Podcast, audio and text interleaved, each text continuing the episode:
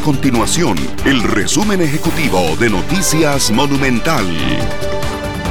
Hola, mi nombre es Fernanda Romero y estas son las informaciones más importantes del día en Noticias Monumental. La Corte Plena presentó una consulta de constitucionalidad sobre el proyecto de ley que reforma al empleo público ante la Sala Constitucional. El proyecto de ley fue aprobado por segunda vez en primer debate este martes en la noche con el voto favorable de 36 diputaciones. El Instituto Costarricense de Electricidad, el ICE, finalizará el 2021 con el pago de vencimientos de deuda de hasta 900 millones de dólares, según reveló a Noticias Monumental la gerencia general de la institución. De acuerdo con el ICE, para el 2022 se tienen que pagar deudas que no superan la mitad del monto acumulado para el presente año.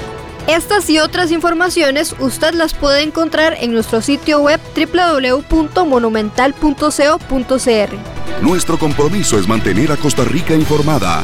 Esto fue el resumen ejecutivo de Noticias Monumental.